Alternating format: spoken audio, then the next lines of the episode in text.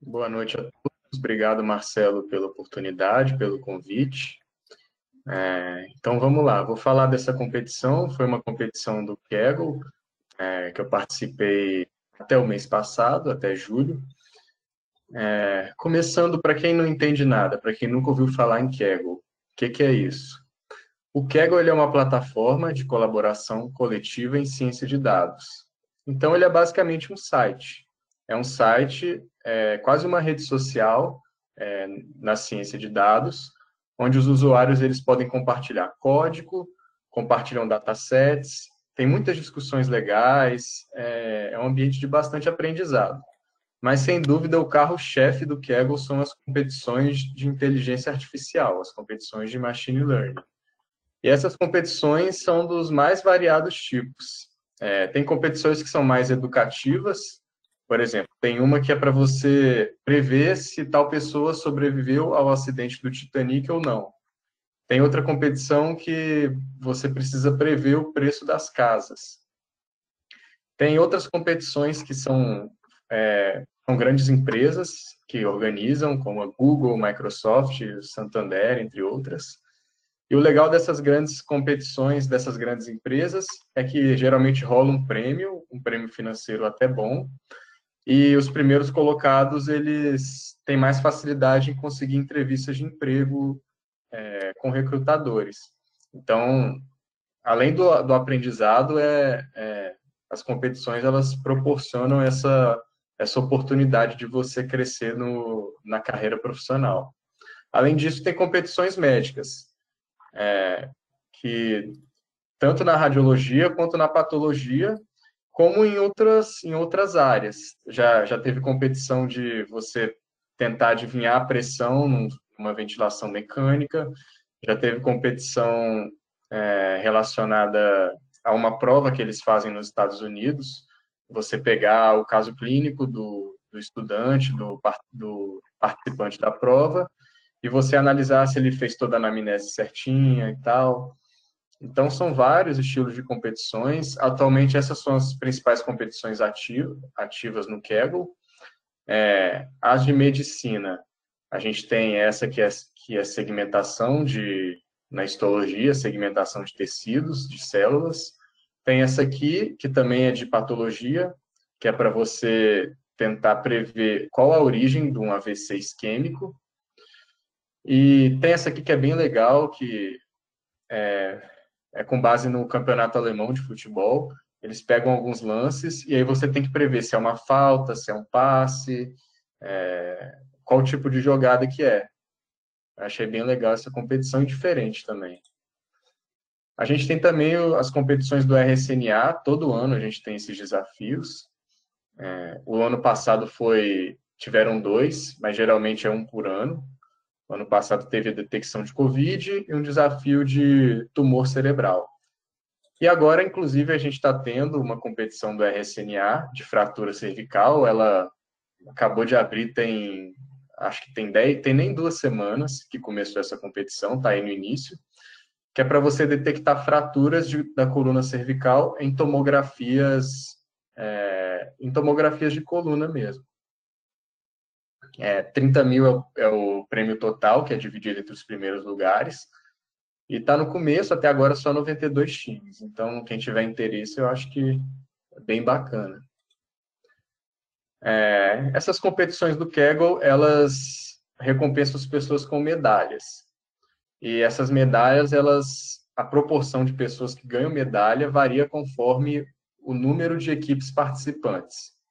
Quando você tem mais de mil equipes, que são que é o caso das grandes competições, os primeiros 10% ganham uma medalha de bronze, os primeiros 5% ganham uma medalha de prata, e os 10 melhores mais 0,2% do total ganham uma medalha de ouro. Ou seja, o top 10 mais uma outra medalha de ouro a cada 500 participantes. E essa competição da segmentação, ela tinha mais de mil equipes. Então, essa, esse foi o cálculo utilizado para dar as medalhas. E aí, conforme você vai ganhando medalha, você vai adquirindo um ranking.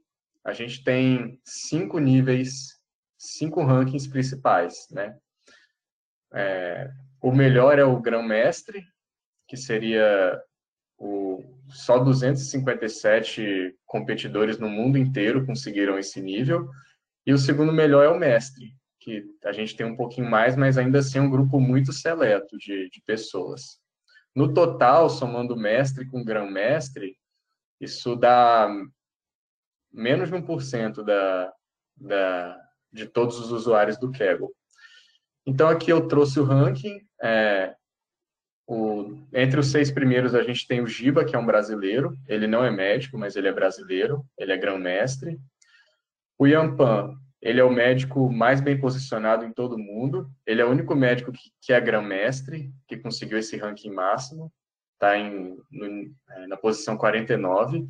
E aqui outros médicos que eu trouxe também, é, o Alexandre Cadrim, que participou dessa competição da segmentação, ele é mestre. Tem o James Howard, é outro médico também, que é expert. E aqui o Felipe Kitamura, o, Kita, o famoso Kita, que eu acho que é o único médico brasileiro que é mestre atualmente. É, é lá da escola, é nosso, uma das nossas grandes referências aí no mundo da inteligência artificial. Bom, agora vamos ao desafio propriamente dito.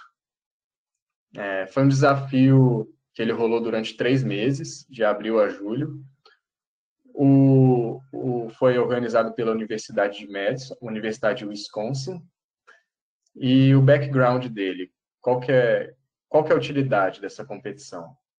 Bom, quando a gente vai fazer uma radioterapia, a gente vai irradiar algum tumor no é, intraabdominal, a gente precisa que alguém faça essa segmentação manual do trato gastrointestinal, porque você tem que evitar o máximo da dose de radiação para um órgão que está saudável. Isso é uma coisa muito trabalhosa e que demanda bastante tempo. Então, seria muito bom se a gente tivesse um algoritmo que funcionasse e segmentasse automaticamente o estômago, o intestino delgado e o intestino grosso. E é justamente isso que a competição se propôs. E toda competição ela precisa de uma métrica, né, para a gente dizer quem venceu. Aqui a métrica utilizada foram duas, a distância de Hausdorff e a DICE. Eu vou explicar mais ou menos o que é isso depois. E era uma code competition. Então a gente precisava submeter o código que a gente usou para chegar no resultado, não só o resultado.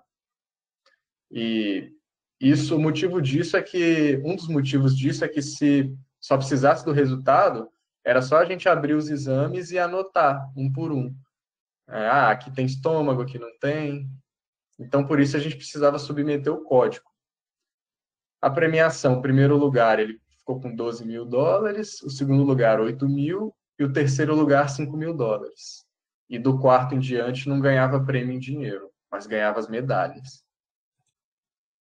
O dataset, a gente tinha 85 exames no grupo de treino, e eles não divulgaram o número exato, né? mas era aproximadamente 50 exames do grupo de teste, sendo mais ou menos metade no público e metade no teste privado. Esses exames no grupo de teste, eles não ficam disponíveis para qualquer um ver. Eles são secretos. A gente não consegue ver esses exames, justamente para a gente não chegar e anotar, e anotar por conta própria. Eram ressonâncias de abdômen superior e pelve, cortes axiais em T2, e o formato era em PNG, o formato das imagens.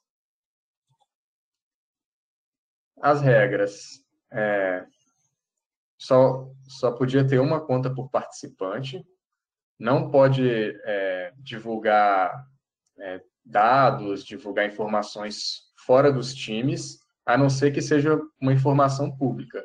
Então, você pode divulgar lá no fórum do, da competição, mas você não pode divulgar internamente. É, o limite para você se juntar com alguém e formar um time, ele era até uma semana antes do fim da competição. O limite do tamanho da equipe era de cinco, então não podia ter time com mais de cinco pessoas. E por dia a gente podia fazer uma submissão, no máximo cinco submissões. E o que, que são essas submissões? É você testar o seu código com o grupo de teste público. ele não vai contar para o ranking final, ele, esse grupo de, esse, a sua performance no grupo de teste público, mas ele serve como um indicador. Que se você está indo bem no teste público, é provável que você vá bem no teste privado. Não é garantia, mas é um, já é um bom indicador. E no final você escolhia duas das suas submissões, todas as submissões que você foi fazendo no teste, no teste público. No final você escolhia duas que seriam avaliadas no teste privado. E a melhor dessas duas era a sua pontuação final. E o que, que, é uma segmentação em, em, em medicina, em inteligência artificial na medicina? Segmentação é basicamente a gente pegar um X, uma variável X, seria um dado de entrada. Na medicina seria uma na radiologia seria uma imagem médica, um, aqui no caso uma ressonância, no caso da competição. A gente pega essa ressonância, passa num algoritmo. Esse algoritmo ele é feito com código. Geralmente a linguagem de programação é Python, mas existem outras linguagens que podem ser usadas. Esse algoritmo vai pegar essa imagem e vai gerar um Y. Esse Y é a saída do algoritmo. Nada mais é do que o que você está prevendo ali com esse código. No caso dessa competição, esse Y era a segmentação dos órgãos. Então, aqui onde você está pintado, é onde ele segmentou intestino e estômago.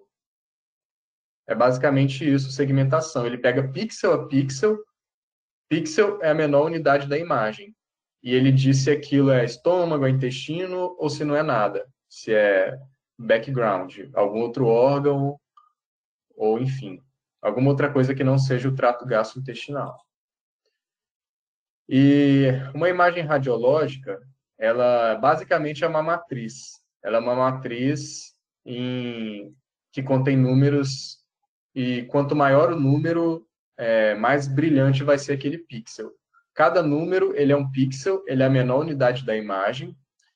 E quando você junta essa, esses números e forma essa matriz, você forma uma imagem em escala de cinza. É, matematicamente é isso que está acontecendo. O código está pegando esses números em escala de cinza. Esses números, ele pega a imagem em escala de cinza e lê os números daquela imagem. Ele vai passar no algoritmo, vai fazer várias contas e no final ele dá a segmentação. É, então, a segmentação é outra matriz, só que ao invés de 0 a 255 é, valores diferentes, ele tem menos valores diferentes. No caso dessa competição, eram só quatro valores diferentes. Ou era zero, sem segmentação, ou seja, não é órgão que a gente quer procurar. Um, intestino grosso. Dois, intestino delgado. Três, estômago. Então, no final, era uma matriz que tinha zero onde não tinha nada, e esses números eram correspondentes a esses órgãos. É basicamente isso, a saída dele, não é nada muito misterioso. E as métricas que foram usadas. A distância de Hausdorff, ela é mais complicadinha, assim, de entender, mas, basicamente, ela mede a distância da sua segmentação da sua segmentação, que o seu código, o seu algoritmo chegou, com a segmentação verdadeira, a segmentação original daquele órgão. E o objetivo é a gente minimizar essa distância. Então, quanto menor a distância de Hausdorff, melhor o nosso algoritmo performou. E o DICE, ele é a, duas vezes a interseção sobre a união. E o que, que é isso? Aqui, por exemplo, em azul, é, seria a nossa segmentação do nosso algoritmo. Em vermelho, seria a segmentação original, seria a segmentação verdadeira. A interseção é o que tanto a nossa segmentação quanto a segmentação verdadeira concordaram, seria só isso aqui, essa parte que está em preta, e a união seria a soma da nossa segmentação com a segmentação verdadeira. E por que esse duas vezes? Porque se a nossa segmentação concordar totalmente com a segmentação original, isso aqui vai ficar do tamanho de uma bolinha dessas. E aí a gente multiplica por 2 para ficar para dar um para ficar um é, o numerador ficar igual ao denominador e dar 1. Só, só para a melhor métrica ser 1 mesmo. É, se a gente acertar tudo, a gente ganha 1. Então, é basicamente isso as métricas. Indo para a minha solução mais especificamente. Eu entrei mais para o final dela, eu não tive tempo de entrar mais cedo, então, quando eu entrei, faltava mais ou menos um mês para o final da competição. E eu tinha um certo limite computacional, pelo menos em relação a alguns competidores que tinham mais GPU, mais placas de vídeo e tinham placas de vídeo mais potentes. Eu usei uma Titan X, é, do próprio departamento aqui da, da Escola Paulista, do nosso departamento de radiologia. A gente tem, a gente tem essa placa de vídeo que é própria para treinar modelos, e ela tem 12 gigas. É, e como existem diversas soluções possíveis para esse problema, você pode é, encarar ele de várias formas, eu resolvi pegar vários modelos diferentes e ao invés de tentar ficar melhorando um modelo, eu pegava e treinava outro modelo e juntava com os modelos que eu já tinha feito. Isso se chama ensemble. É você fazer uma média dos modelos. É, como eu não tinha muito tempo e nem muito computador para ficar melhorando o modelo, eu peguei várias soluções diferentes e juntei essas soluções, juntei esses modelos. Não foi nada genial, mas foi algo adaptado assim para o meu contexto, né? Utilizei também os modelos públicos, como eu não teria muito recurso para treinar, eu sabia que, eu, que usar os públicos provavelmente seria uma boa estratégia, e foquei em estratégias já provadas em, em desafios anteriores, é, ou que eu já sabia que funcionava, não tentei reinventar a roda. É, eu usei o PyTorch como biblioteca de, é, de Deep Learning, e aqui o Monai. É interessante só abrir um parênteses para falar do Monai. Eu acho que mesmo quem quem está na área, quem já conhece um pouquinho, muita gente não conhece o Monai, mesmo quem quem manja ou só já ouviu falar. Mas eu acho muito legal a gente aprender, porque o Monai ele ele é em código aberto, ou seja, toda todo o código dele está escrito em algum lugar, está lá no site. Você consegue abrir, você consegue é, ver como que eles escreveram o código. E ele é baseado em PyTorch. E ele é específico para Deep Learning em imagens médicas. E foi desenvolvido por uma equipe da NVIDIA, junto ao King's College London. E tem uma documentação bem legal, bem ampla e muito bem explicada no site. E só para mostrar algumas coisas legais que ele tem, ele tem uma função que consegue converter as intensidades acima de um certo valor para um valor que você escolher. Então, aqui ele pegou toda a substância branca do cérebro e colocou no brilho máximo. É uma coisa que talvez você teria que quebrar a cabeça programando, você consegue fazer com uma função. Aqui é outra função dele, que ele pega só o componente mais largo conectado na sua segmentação. Isso é bom para quando você está segmentando um órgão grande, tipo o fígado. Às vezes ele segmenta uma partezinha lá que não era fígado, e aí você consegue deixar só o componente mais largo, só o maior componente, o fígado mesmo, no caso. Então, outra função bem legal, ele tem várias redes é, embutidas, inclusive ele tem, você consegue é, usar essas redes em três dimensões, não só em duas. Muita coisa em imagem médica é feita em três dimensões. E ele tem várias métricas também. Ele tem, inclusive, as métricas dessa competição. Ele tem o DICE e ele tem essa distância de Hausdorff. E isso não tem no PyTorch, por exemplo. Você precisaria ou buscar uma biblioteca alternativa ou fazer na própria mão, porque gasta muito tempo. E ele já ter isso embutido realmente é muito legal. Acho que vale a pena todo mundo que, que se interessa aí pela área conferir. Agora falando da parte mais técnica, né? É, do desafio, da minha solução. Começando bem do básico, a gente tem o perceptron. O perceptron é basicamente um neurônio artificial. Ele é a base do, das redes neurais, é, não só em medicina, mas em qualquer aplicação. Então, ele pega duas entradas, não, não duas necessariamente, mas ele pega um número X de entradas, aqui tem duas, essas entradas, ele multiplica por um valor, é, um W. W1, W2, são valores diferentes, mas que vão multiplicar, e ele soma com um B. É, então, ele pega esses dois valores, multiplica e soma, depois ele aplica uma função f de x, e aí ele dá um resultado, um output. É, essa é a base de toda a rede neural, ela, o fundamento dela é isso. E quando a gente está treinando o um modelo de A, o que, que muda? A, a rede neural muda esses valores W e B para valores mais próximos do ideal, de forma que a sua que o seu algoritmo ele fique cada vez mais preciso.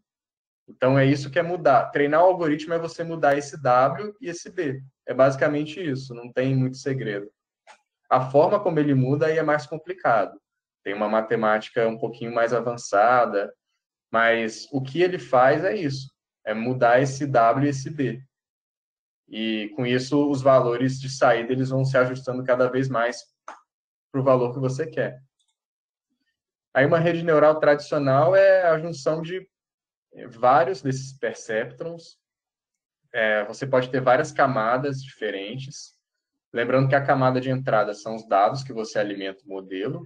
Por exemplo, numa imagem médica são os pixels. E a camada de saída são as previsões que o seu modelo faz. Aqui no nosso exemplo, a segmentação. E as camadas escondidas, é, às vezes é difícil você entender exatamente o que é está acontecendo nelas.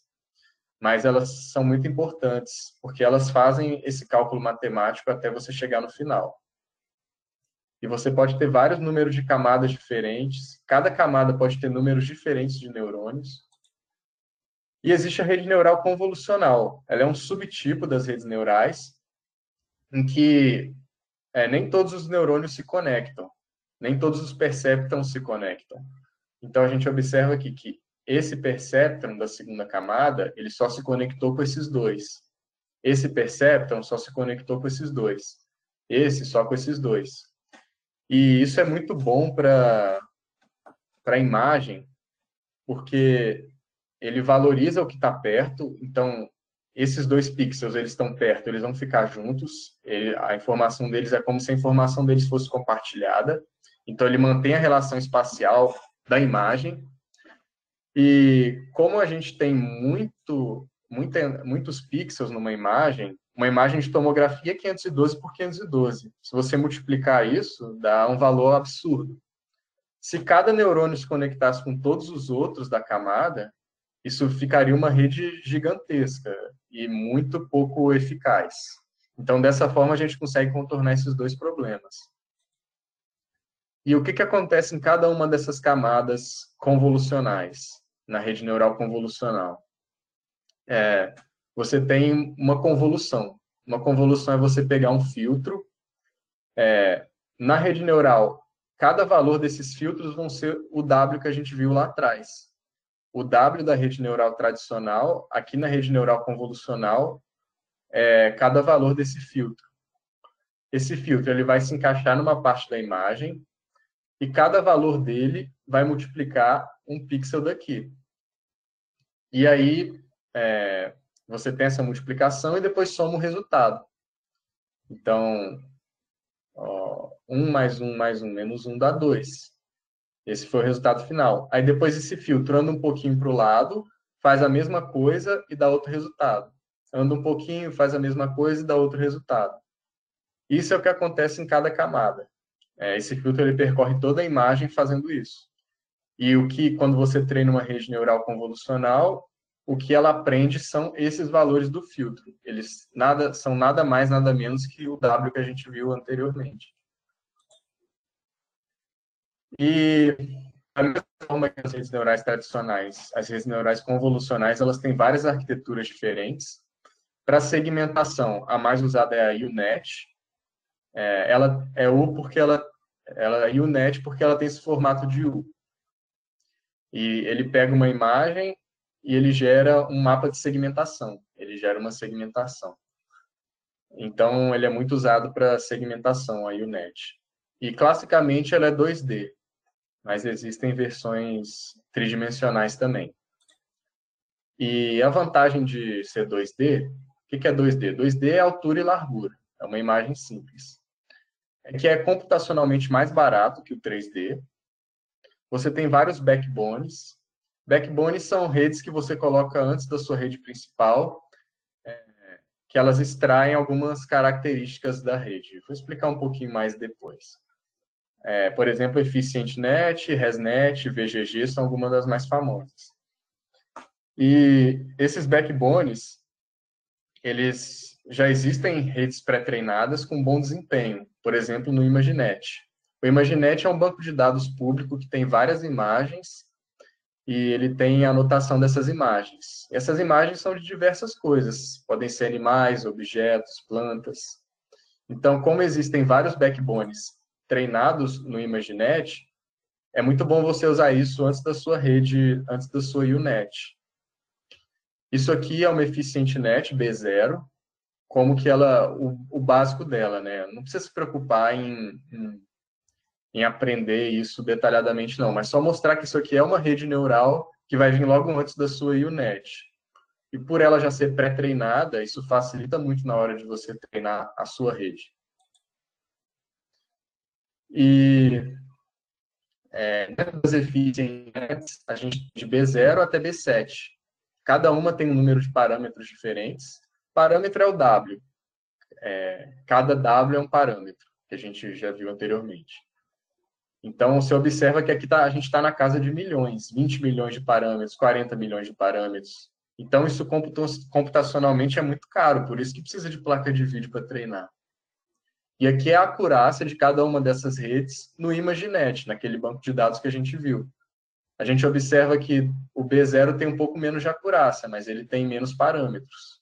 Então, ele é mais, seria mais rápido para treinar, menos caro, porém a acurácia é menor. E à medida que a gente vai aumentando, ele consegue um, um desempenho melhor, mas à custa de aumentar o número de parâmetros. Bom, a gente tem essa vantagem no 2D, a gente tem essas redes pré-treinadas no ImageNet. E, e, computacionalmente não é tão caro igual o 3D. Mas qual o problema? A gente perde a profundidade. A gente precisa passar cada corte separado. E um exame de tomografia de ressonância não faz sentido você olhar só um corte. É, você perde muita informação da profundidade, informação tridimensional. Uma solução para isso é você passar os cortes adjacentes como canais. Então, o que, que, é isso?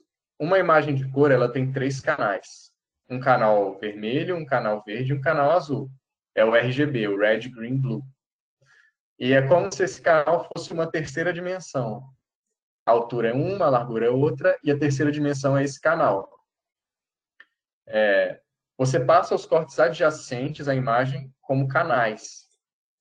Então, é como se cada corte, isso aqui são três cortes adjacentes da ressonância, é como se cada corte desses virasse um canal de cor, você junta esses canais, você junta esses canais e você forma uma imagem de cor artificial. E aí você consegue, você consegue usar ela nas redes 2D tradicionais, só que você ainda tem informação sobre a profundidade. Já o 3D, ele tem a vantagem de preservar a informação sobre a profundidade completa, do, do início até o fim do exame. Ele tem informações dos três planos, coronal, axial e sagital, sem você precisar reconstruir.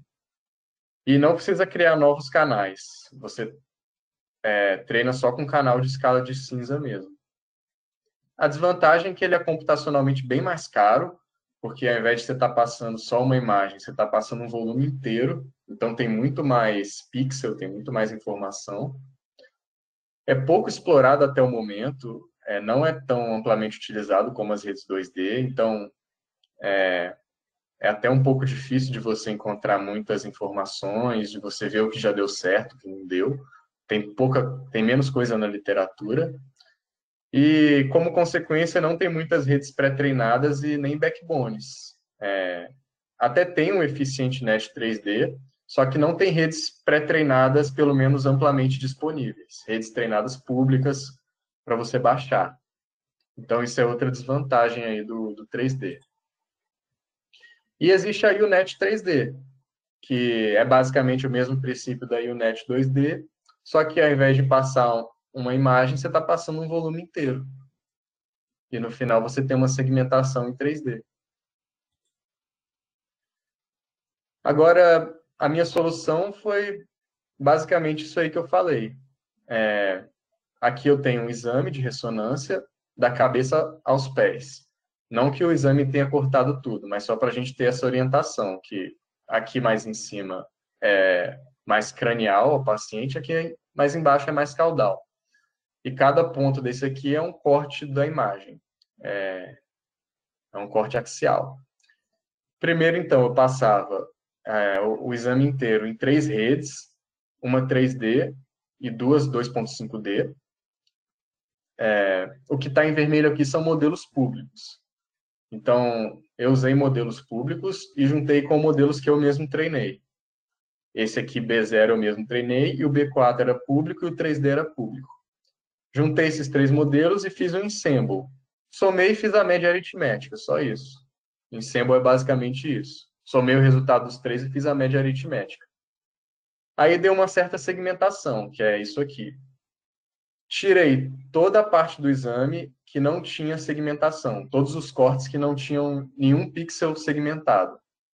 Então, tirei aqui em cima e aqui embaixo. Sobrou só essa parte no meio, essa parte que está em verde, que era a parte que tinha pelo menos um pixel positivo para o trato gastrointestinal.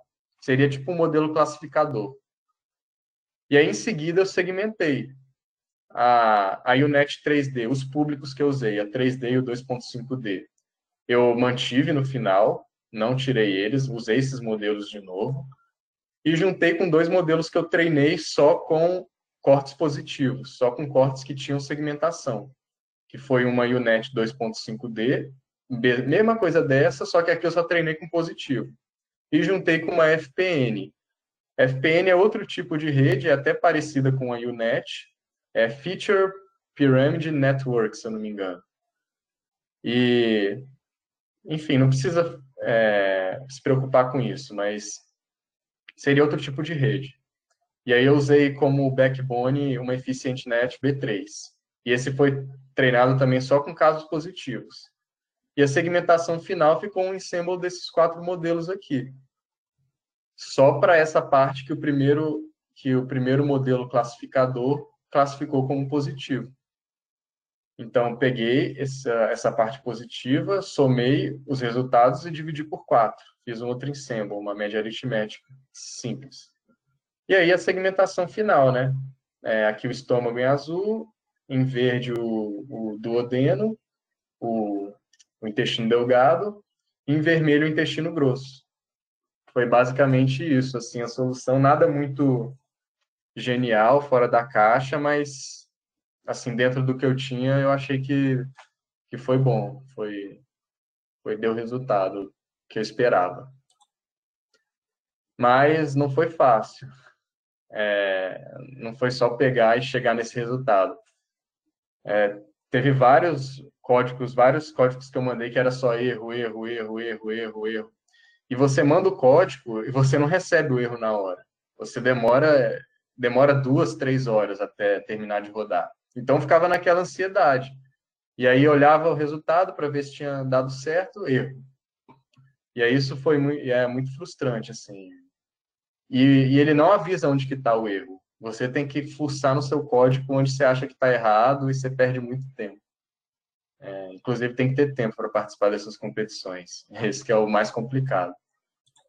Mas no final deu certo, apesar de toda a luta. Depois de 138 submissões, eu consegui aí a medalha de prata, fiquei em 52º. É, participei sozinho dessa competição, não fiz, não fiz time com ninguém. E é isso, fiquei bem satisfeito. E obrigado aí a todos. Queria convidar vocês também para participar de uma competição que a gente aqui da Unifesp está organizando.